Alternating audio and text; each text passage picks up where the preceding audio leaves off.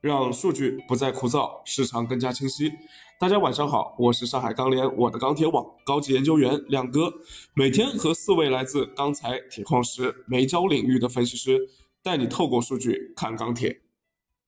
最近啊，亮哥一直都说近期市场波动可能会比较大，不过今天看起来黑色系期货盘面还是偏强上涨的。不过现货市场似乎是已经有点信心不足了感觉。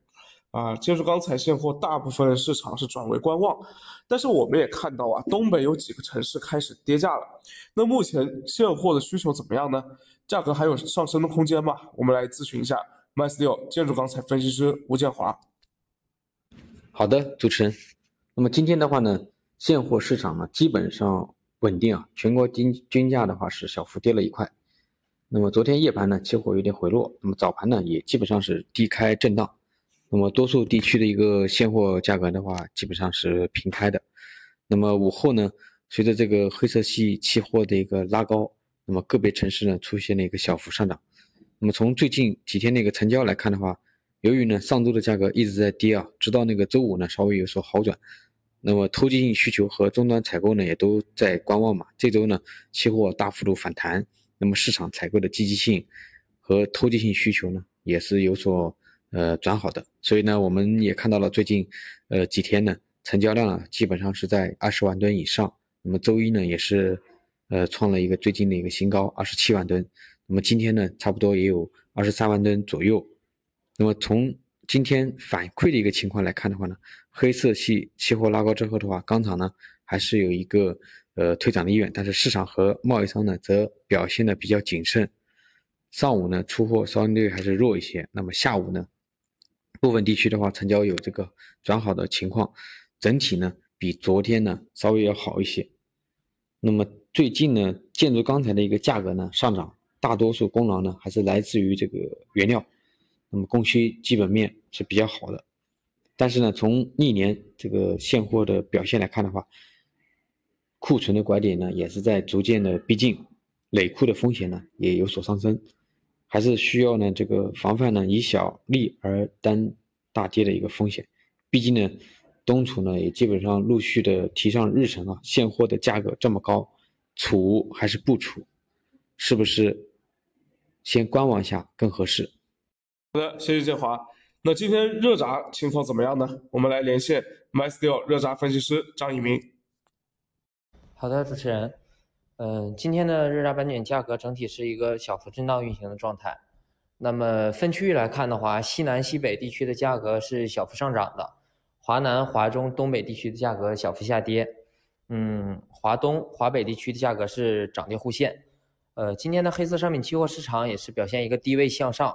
呃，零一合约收涨了百分之零点五八啊，涨幅比较大。那么现货市场呢，受昨天的夜盘影响，早盘报价是有一个小幅下跌的出现。跌后呢，市场成交一般。那么午后随着盘面拉涨，市场开始有一个明显的反应，价格呢也是有相应有有一定的回升，成交尚可。然后近期呢，整体是盘面波动比较大，嗯，而且原料的涨幅是强于成材的，这也导致目前就像我们昨天说的，钢厂生产成本是继续上升，那么对现货的价格也是相应形成了一定的支撑。而且目前呢，库存依然是偏紧的，部分地区的市场那个断规格的情况还是没有一个明显的缓解。呃，那么终端客户的目前情绪上依然还是以按需采购为主，观望的情绪还是比较浓。呃，但是目前的需求只要是没有呈现一个明显走弱的趋势，那么就是相应就是一种利好，对价格也是一种支撑。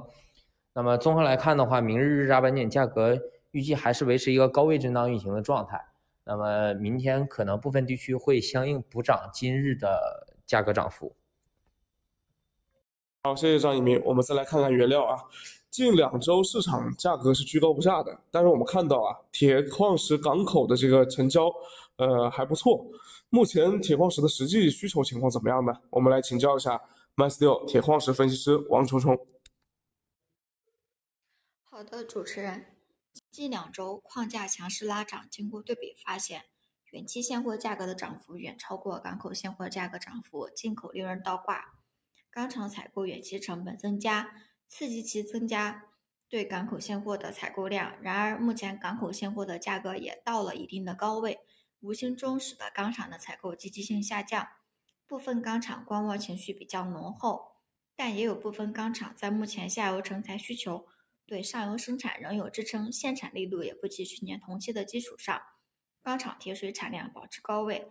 为了保证生产，这部分的钢厂虽然降低了采购频率，但相应的也增加了采购量。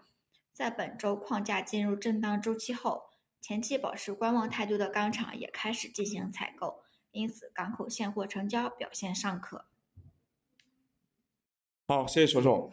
呃，今天我们看到焦煤的涨势是强于焦炭的，那是不是焦煤这块有什么利好出现了呢？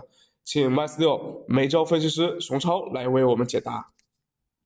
好的，主持人。那么今天的话，盘面双焦的价格继续大幅的上涨，特别是焦煤啊，焦煤的涨幅比较大。那么目前的话，因为焦煤还处在一个补涨的一个阶段，现货这边的话，目前山西的一个价格最近大概是涨了个五十到一百块钱左右啊。那么包括蒙古煤最近也在涨，因为通关的一个车次比较少啊。蒙煤现在每天通关只有大概一百车左右。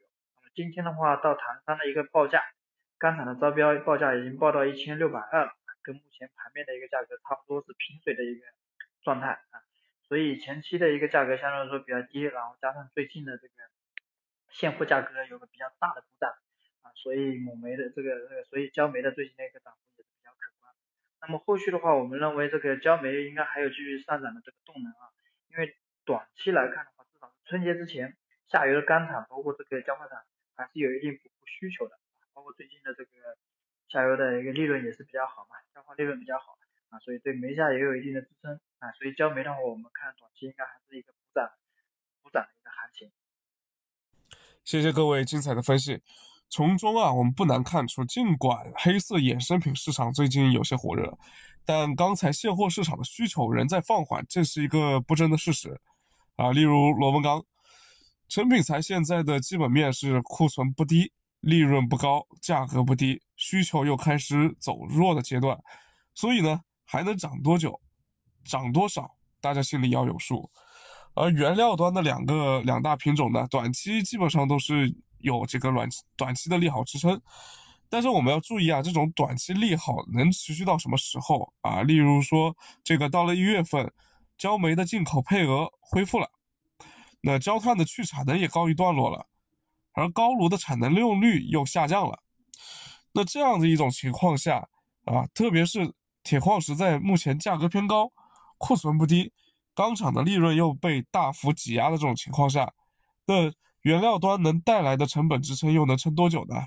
所以昨天亮哥说啊，近期黑色黑色市场肯定是多事之秋了，有收益啊，有收益落袋为安的啊，开开心心的在双十二消费。帮着社会拉内需才是有意义的事情。喜欢听亮哥说钢铁的朋友，请帮忙啊，不要吝啬你的点赞和关注啊！明天见。